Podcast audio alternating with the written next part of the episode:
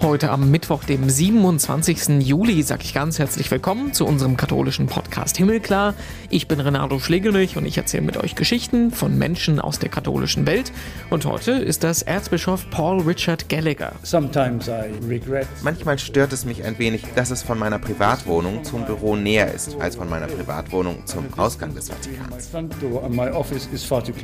Erzbischof Gallagher ist Sekretär des Heiligen Stuhls für die Beziehungen zu den Staaten also sprich Außenminister des Vatikans.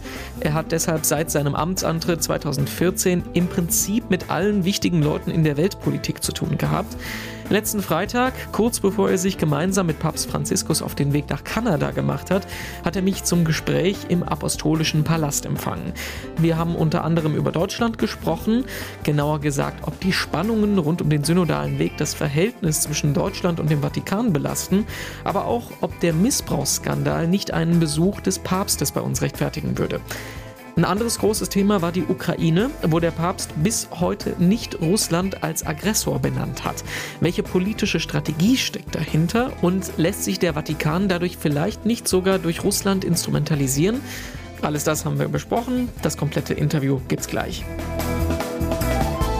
Vorher gucken wir aber wie immer noch in die Schlagzeilen. Was hat sich getan in der katholischen Welt?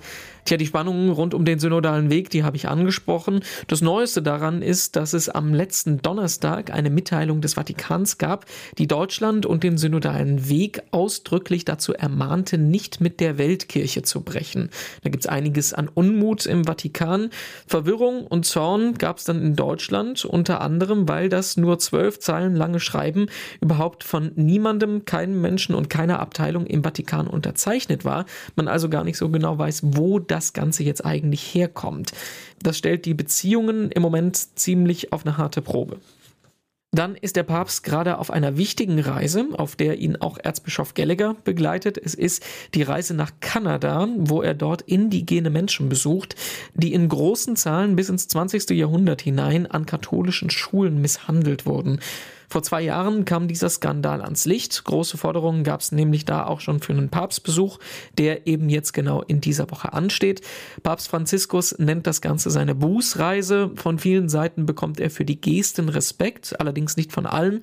Es gibt zum Beispiel Vertreter auf der indigenen Seite, die sagen, es sollte lieber mehr Geld, mehr Entschädigungszahlungen für die Opfer geben und nicht immer wieder nur neue Gesten der Trauer und des Bedauerns.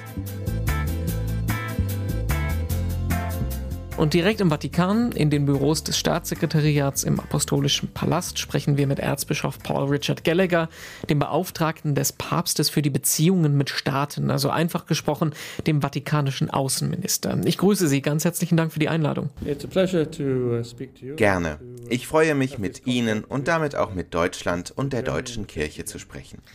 Äh, Sie arbeiten jetzt seit siebeneinhalb uh, Jahren, seit 2014 auf dieser Position, auch in diesen prunkvollen historischen Räumlichkeiten mit Gold, mit Marmor, mit teuren Kunstwerken. Ist es nicht ein bisschen schräg, wenn uns Papst Franziskus doch immer Bescheidenheit vorlebt? Well, you know, familiarity breeds contempt and you, you get used to nun, man gewöhnt sich ja an fast alles. Es stimmt. Der Heilige Vater lebt ein Modell der Nüchternheit, Einfachheit vor. Gleichzeitig sind diese Gemäuer, die ja wirklich alt sind, unter Pius XII. in den 1950er Jahren renoviert worden. Wir haben die Räumlichkeiten also ein wenig modernisiert, es gibt aber trotzdem viele überschwängliche alte Einrichtungsgegenstände. Im Grunde können wir die Realitäten des apostolischen Palastes nicht einfach verändern. Wenn wir das täten, bekämen wir große Probleme mit der UNESCO. Wir arbeiten also mit dem, was wir haben. Manchmal ist das eine Freude, auch für unsere Besucher. Vielleicht nehmen wir unser Umfeld im Alltag aber doch nicht so ganz wahr und sollten mehr Dankbarkeit zeigen auch dafür, was dieses Gebäude symbolisiert.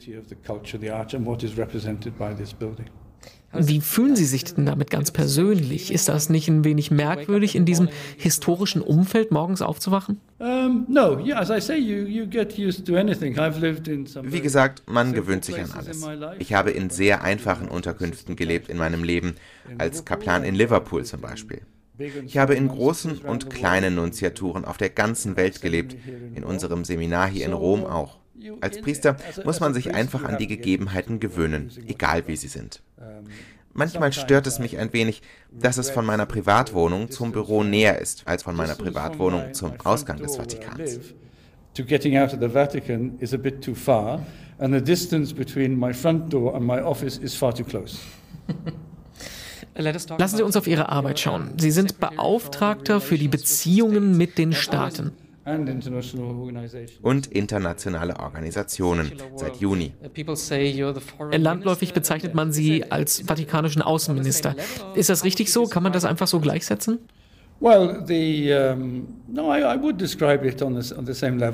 Das kann man schon so sagen, ja. Natürlich übe ich nicht das gleiche Maß an Macht aus wie andere Politiker. Bei Fragen der Außenpolitik haben auch noch andere Leute hier im Vatikan mitzureden. Insbesondere natürlich der Heilige Vater, der im Prinzip ja selbst der höchste Diplomat des Heiligen Stuhls ist. Dann natürlich auch Kardinalstaatssekretär Pietro Parolin, der im Endeffekt unser Regierungschef ist oder Premierminister. Wie das so oft ist, ist der Regierungschef natürlich auch bei uns sehr in die Außenpolitik involviert. Uh, but as often happens with heads of government, they're also deeply involved in foreign affairs as well. How wie genau ist denn der Papst da involviert? Also wie eng stimmen Sie Ihre außenpolitische Arbeit mit ihm ab? Wir versuchen den Heiligen Vater auf dem Laufenden zu halten. Ich habe einen wöchentlichen Termin mit ihm von 30 Minuten. Jede größere politische Entscheidung oder grundsätzliche Ausrichtung stimmen wir mit ihm ab When you look at the world in the time you've been in office, uh, 2014 up until now. Sie sind seit 2014 im Amt, ich habe es gesagt. In dieser Zeit hat sich die Welt ja radikal verändert. Die Spannungen auf allen Erdteilen haben sich vermehrt. Trump, Brexit, Corona, Ukraine. Ist die Welt heute eine andere als zu ihrem Amtsantritt? Is, is the world a different one than it used to be seven and a half years ago at this point?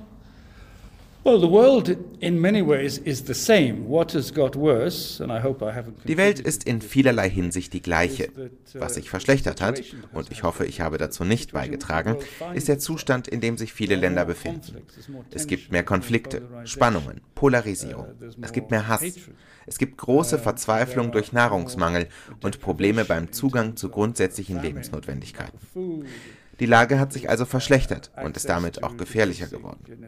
Nimmt man eine Weltkarte und markiert jeden Krisenherd mit einem roten Punkt, gibt es die Gefahr, dass sich diese Punkte verbinden. Was in der Ukraine passiert, hat natürlich auch Auswirkungen auf den Nahen Osten. Was im Nahen Osten passiert, hat Auswirkungen auf Nordafrika, Nordafrika auf die Subsahara-Region und so weiter. Das ist die große Gefahr. This is the big danger for uh, the world at the moment. The Holy Father used to call this Papst Franziskus nennt das ja den dritten Weltkrieg auf Raten. Ist das nicht ein wenig dramatisch formuliert? Isn't it a bit dramatic? Uh, das ist in der Tat dramatisch und hat auch schockiert, als er das zum ersten Mal gesagt hat. Er hat mit dieser Aussage versucht, die Menschen wachzurütteln, fast schon prophetisch. Schaut man sich die Entwicklung der letzten Jahre an, hat er recht behalten, denke ich.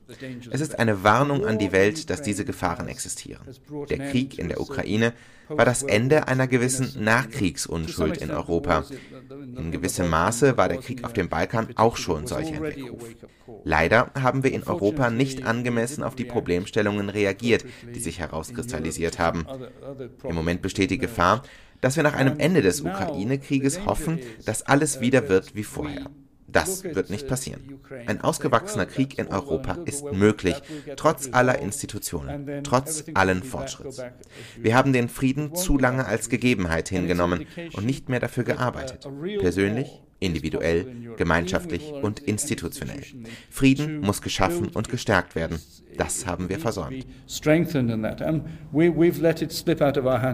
Erinnert das auch nicht ein wenig an die Lage vor dem Ersten Weltkrieg? Also viele Krisenherde, steigende Spannung. Damals lief das ja alles auf die größte Katastrophe der damaligen Menschheitsgeschichte hinaus.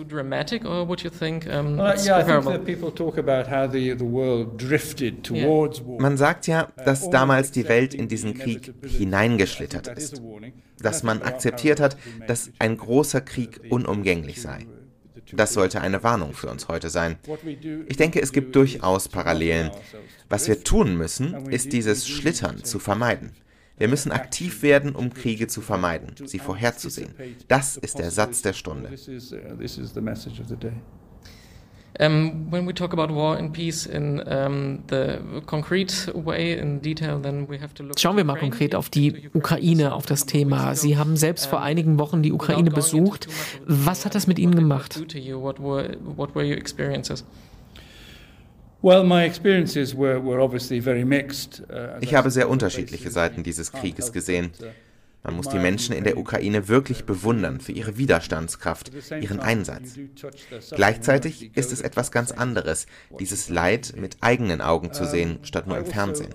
Ich habe auch angefangen, mir klarzumachen, wie komplex die politische Lage im Land ist, allein schon die Probleme für die politische Führung.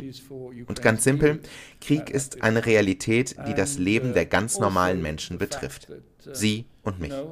Die Menschen stecken mittendrin in einer Lage, die sie sich nicht gewünscht oder ausgesucht haben. Die Kosten dieses Krieges, die Kosten an Leben, an der Jugend sind einfach erschreckend. Deshalb müssen wir weiter am Frieden arbeiten und ihn auch als eine mögliche Realität betrachten.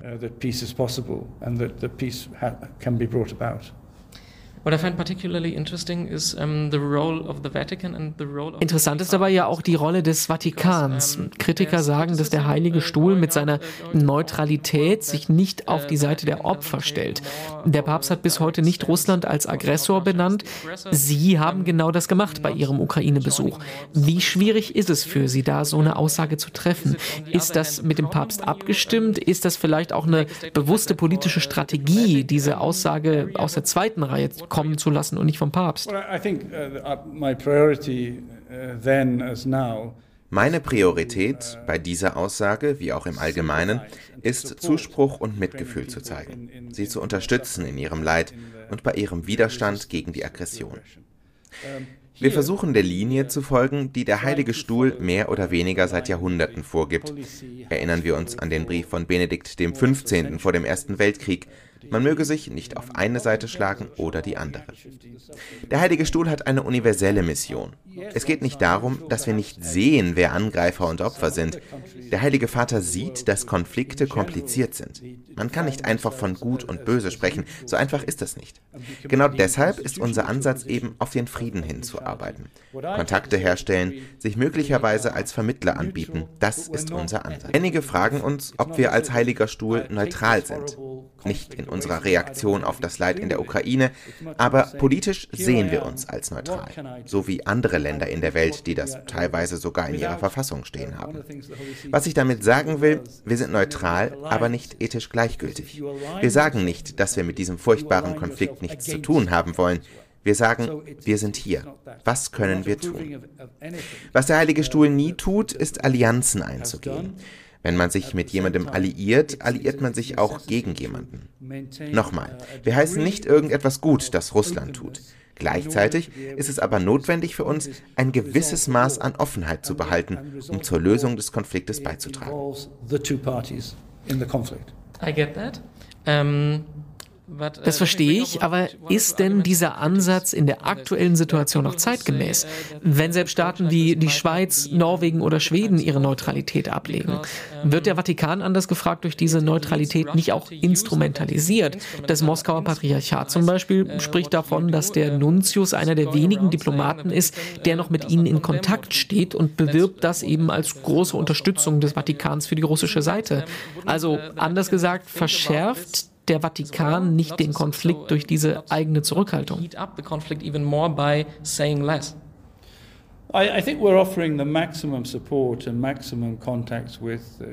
Ich denke, wir bieten Kiew die größte Unterstützung und die intensivsten Kontakte an.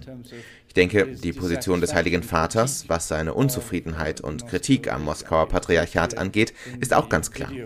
Schauen Sie sich die Videokonferenz mit Kyrill I. an, an der neben Papst Franziskus auch Kardinal Koch teilgenommen hat. Ich verstehe, dass die Menschen immer wollen, dass man in einem Konflikt eine Seite wählt. Das hat uns in der Geschichte aber noch nie geholfen. Der Heilige Stuhl bietet Unterstützung an, besonders für die Ukraine. Auf der anderen Seite müssen wir im ökumenischen und politischen Dialog einen gewisses Maß an Offenheit gegenüber allen Seiten behalten.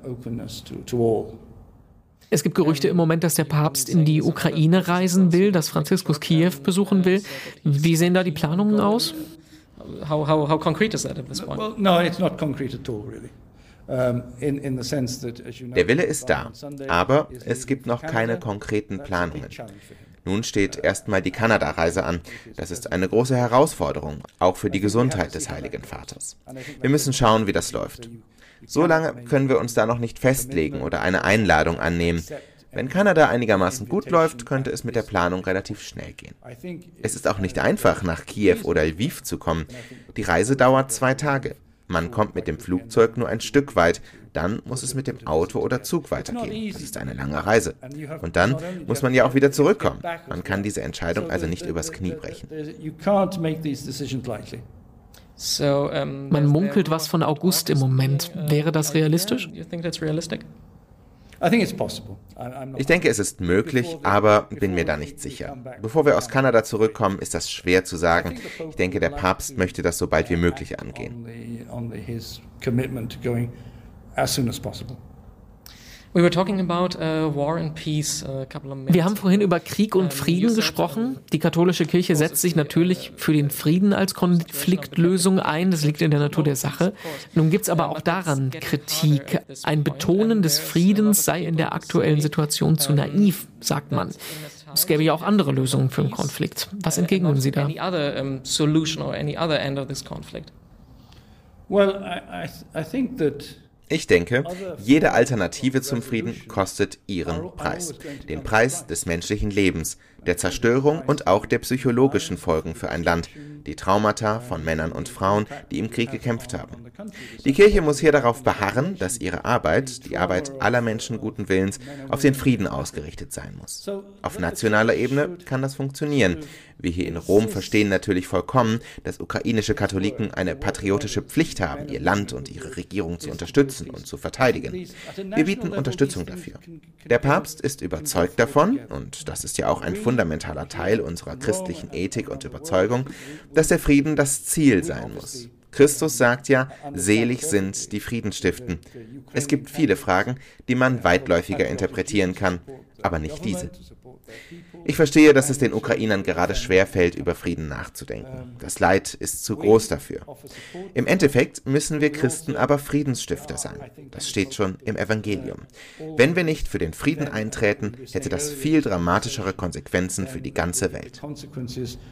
For, for the international community, for the world, uh, will be very grave. Lassen Sie uns auf Deutschland schauen. Wir haben vergangenes Jahr ähm, nach langen Jahren eine neue Regierung bekommen.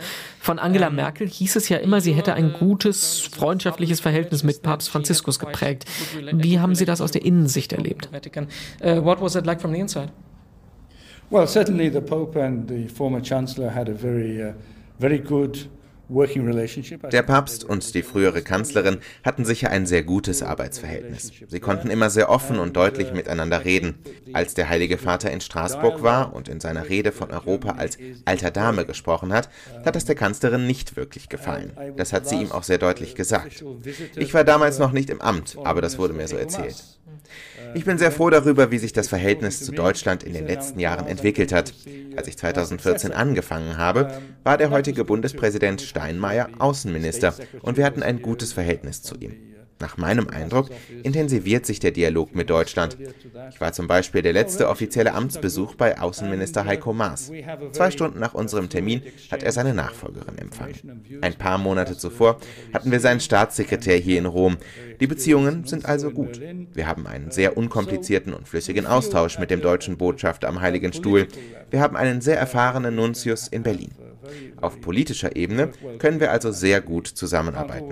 Wir können zwar nicht immer jede Einladung der deutschen Regierung oder Kirche annehmen, aber wir tun unser Bestes und sind ganz zufrieden mit den Beziehungen. So, uh, but we try to do our best with our, our resources and we're, we're pretty happy with that. Nun haben wir eine neue Regierung, das erste Mal seit 2005 nicht geleitet von einer christlichen Partei. Olaf Scholz als Bundeskanzler ist auch aktiv aus der Kirche ausgetreten. Macht das die Beziehungen da komplizierter? Uh, Nein, das glaube ich nicht. Wir müssen aber die Beziehungen noch etwas mehr aufbauen. In den Monaten, seitdem der neue Kanzler im Amt ist, ist viel los gewesen. Er hatte da verständlicherweise Wichtigeres zu tun, genauso die Außenministerin. Ich hoffe, dass ich sie in nicht allzu ferner Zukunft treffen kann. Einer ihrer Mitarbeiter war vor ein paar Wochen hier. Die Kirchenzugehörigkeit spielt da also keine Rolle. Jeder bringt seine persönliche Geschichte mit. Das macht es manchmal einfacher, manchmal komplizierter. Was für uns im Vatikan viel wichtiger ist, ist Professionalität. Wir sind zum Beispiel sehr froh, wenn uns von einer Regierung ein gelernter Diplomat geschickt wird. Die kennen die Spielregeln. Wir wissen, was wir erwarten können. Ich bin mir also sicher, dass sich das Verhältnis weiter gut entwickelt. Also in dem Fall nochmal konkret nachgehakt, dass der deutsche Bundeskanzler aus der Kirche ausgetreten ist, ist für den Heiligen Stuhl kein Problem. Absolut nicht. Wir haben eine lange Tradition darin, mit den unterschiedlichsten Systemen zusammenzuarbeiten, von liberalen Demokratien zu autoritären Staaten oder Monarchien. Wir haben auch die unterschiedlichsten Persönlichkeiten erlebt.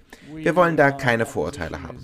Von entscheidender Bedeutung ist einfach, wer und was von den Vertretern repräsentiert wird. In unserem Fall die Weltkirche. Von der deutschen Regierung die Interessen der deutschen Nation. Manchmal haben wir in der Tat bessere Beziehungen zu weniger religiösen Politikern als zu sehr frommen und überzeugten Katholiken. Wir haben aber auch gute Beziehungen zu Agnostikern oder Atheisten. Es kommt einfach auf die Chemie an. Der menschliche Faktor ist sehr wichtig. Gibt es denn Konfliktlinien mit der deutschen Regierung? Also wir haben ja zum Beispiel gerade einen Teil unseres Abtreibungsrechts geändert. Ja, well, bei solchen Fragen liegt es in der Regel eher bei den Kirchen in den einzelnen Ländern, sich mit der Gesetzgebung auseinanderzusetzen. In Deutschland ist das Regierungssystem sehr komplex. Natürlich gibt es Konfliktpunkte. Die deutsche Regierung hat Punkte, die sie gegenüber dem Heiligen Stuhl anbringt, bei denen es um die Stellung der Kirche in Deutschland geht. Zum Beispiel die Frage des Missbrauchs war einer der ersten Punkte, worüber wir mit dem vorigen Botschafter hier gesprochen haben. Eine in Deutschland sehr hitzig geführte Debatte. Da haben wir großes Verständnis geäußert, da die Aufarbeitung ja auch eine Priorität des Heiligen Stuhls ist. Uh, Seit inzwischen knapp zehn Jahren fragt sich Deutschland auch, warum uns Papst Franziskus nicht selber besucht. Offensichtlich hat er andere Prioritäten, das merken wir, Krisenländer, Nationen, die nicht im Fokus stehen. Aber gab es denn schon mal solche Überlegungen, Überlegungen für einen Deutschlandbesuch?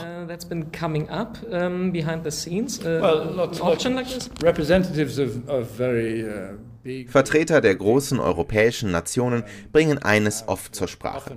Auch wir gehören zur Peripherie, wenn es um die Stellung der Kirche, die Glaubenspraxis geht. Der Heilige Vater hat den Wunsch, kleinere Nationen in den Vordergrund zu stellen, Volksgruppen, die am Rande stehen, fragile Staaten.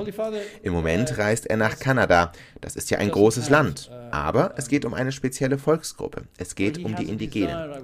Es kommt also nicht nur auf das Land an, sondern auch auf den Kontext. Natürlich gibt es auch die politische Ebene, aber im Vordergrund stehen immer die Menschen. Kanada ist eine Reise der Buße, das hat er im Angelusgebet gesagt. Buße für den Umgang der Kirche mit den Indigenen in katholischen Schulen.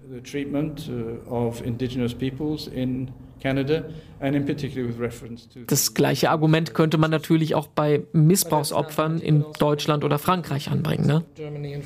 Ja, ja. Well, Natürlich. Uh, Vielleicht bringt das die Zeit ja auch noch mit sich. Vielleicht entscheidet sich der Papst noch dazu. Uh, Natürlich ist die uh, Zeit, die er noch hat, begrenzt. Das ist aber sein Ansatz, die Peripherie zu besuchen, wie er sie definiert. Und ich denke, das hat einen signifikanten Eindruck hinterlassen in den letzten Jahren. Am Ende kann man nicht jede Einladung annehmen und jeden zufriedenstellen. You can't please everybody and you can't accept every invitation. A question that came to my mind when uh, preparing this conversation is there's um, the relation. Nun gibt es auf der einen Seite die Beziehungen zu den Regierungen eines Landes und auf der anderen Seite natürlich auch zu den nationalen Kirchen. Es ist kein Geheimnis im Moment, dass die Stimmung zwischen dem Vatikan und der Deutschen Bischofskonferenz angespannt ist. Hat das denn auch Einfluss auf die diplomatische Ebene, auf Ihre Arbeit? Country, or is that something that's completely different?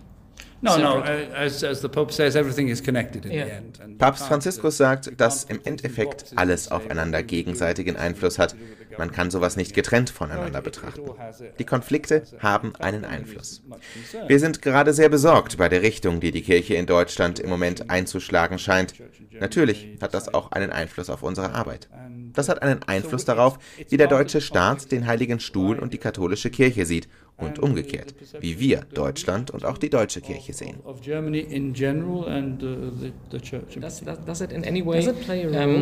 Spielt es eine Rolle, dass Deutschland zu den finanziell stärksten Teilkirchen gehört, wegen der Kirchensteuer? Uh Nein, das glaube ich nicht. Das ist eine Frage, die sich die deutsche Kirche vielleicht selber stellen muss, ob dieses System, das sich mit der Zeit entwickelt hat und beachtliche Ressourcen mit sich bringt, ob dieses System der Kirche wirklich so dienlich gewesen ist. Für unsere Arbeit spielt das aber keine Rolle, zumindest nicht, was unsere diplomatische Arbeit hier angeht.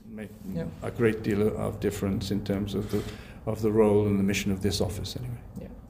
Ähm, Gegen Ende noch ein ganz persönlicher Blick. Ähm, nach über sieben Jahren im Amt, jetzt an einer wirklich außergewöhnlichen Position. Was ist Ihnen da hängen geblieben? Welche Begegnungen, welche Erlebnisse?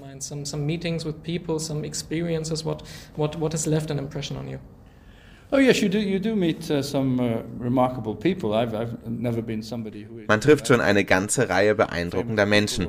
Vorher war ich nie jemand, der groß mit Prominenten oder Würdenträgern zu tun hatte. Das gehört zu den Privilegien dieser Aufgabe. Manchmal ist das wirklich interessant und ich könnte eine ganze Liste aufzählen. Ich möchte aber etwas anderes in den Mittelpunkt stellen. Eines der größten Erfolgserlebnisse, das ich hatte, ist, dass wir vor kurzem nach harter Arbeit als Vatikan die UN-Klimakonvention unterschreiben konnten und in der Folge auch dem Abkommen von Paris beitreten. Offiziell wird das, glaube ich, im September. Der Papierkram ist jedenfalls schon erledigt. Mit unserer Unterschrift ist die Konvention jetzt wirklich global. Wir waren der letzte Staat, der noch gefehlt hat. Nicht, weil wir es nicht gewollt hätten. Die Enzyklika Laudato Si spricht ja eine deutliche Sprache, was den Umweltschutz angeht. Diese Sachen sind leider nun sehr technisch und kompliziert. Man kann nichts unterschreiben, das man nicht umsetzen kann. In vielen Ländern sind Fragen von Klima- und Umweltschutz sehr schwierig anzugehen. Ungefähr 70 Prozent unseres kleinen Staates sind Gebäude mit Stromverbrauch, Klimaanlagen. Das war also gar nicht so einfach. Dann erinnere ich mich, ganz zu Anfang meiner Zeit, dass Papst Franziskus vor dem US-Kongress gesprochen hat. Das war eine beeindruckende Rede. Die wichtigste Reise bis jetzt war, denke ich, der Flug in den Irak. Der Besuch bei Scheich al-Sistani, die Öffnung gegenüber der schiitischen Welt, das ist unglaublich wichtig. Die Unterstützung für verfolgte Christen, für die Jesiden. Das hat mich alles sehr beeindruckt, obwohl ich nicht alle Stationen persönlich mitmachen konnte. Ich konnte nicht mit nach Mosul zum Beispiel. Sehr emotional war für mich die Reise nach Madagaskar. Dort besuchten wir ein, man kann es eigentlich nicht Kinderheim nennen, es ist viel mehr als das. Ein argentinisch-slowenischer Priester hat das dort als Projekt gegen die Armut gestartet, weil er Kindern Hoffnung geben wollte. Als der Papst dort die Kinder getroffen hat, wurde mir klar, ohne das Engagement dieses Priesters würde keines dieser Kinder noch leben. Das war fantastisch. Das sind Momente, die ich bis zum Ende meines Lebens im Herzen tragen werde. So those are just some of the things that I will probably uh, treasure for the rest of my life, I suppose. Herr Erzbischof, ganz herzlichen Dank schon mal für das Gespräch. Zum Schluss noch unsere Standardfrage wie in jedem Interview und das gerade auch in dieser Zeit der Krisen in der Welt. Was bringt Ihnen persönlich Hoffnung? Obwohl sich die Welt nicht wirklich verbessert hat in den letzten Jahren, sollten wir als Christen uns an der Hoffnung festhalten. Unser Glaube hilft uns dabei, die entsprechende Verantwortung zu übernehmen und unseren Teil zu tun. Es ist besser, eine Kerze anzuzünden, als sich über die Dunkelheit aufzuregen. Gerade jetzt ist das wichtig. and that's very important, I think, now. Thanks very much. You're very welcome. Ja, soweit unser Interview mit dem vatikanischen Außenminister Erzbischof Paul Gallagher. Ganz herzlichen Dank dafür. Danke auch an Christoph Paul Hartmann, der ihm eine deutsche Stimme geliehen hat. Noch mehr zum Nachlesen gibt es in den dazugehörigen Artikeln auf domradio.de und auf katholisch.de und 157 weitere Podcast-Folgen gibt es auf unserer Homepage himmelklar.de. Und die nächste gibt es dann am kommenden Mittwoch. Bis dahin wünsche ich eine gute Woche. Ich bin Renato Schlegelmich und sage danke fürs Zuhören.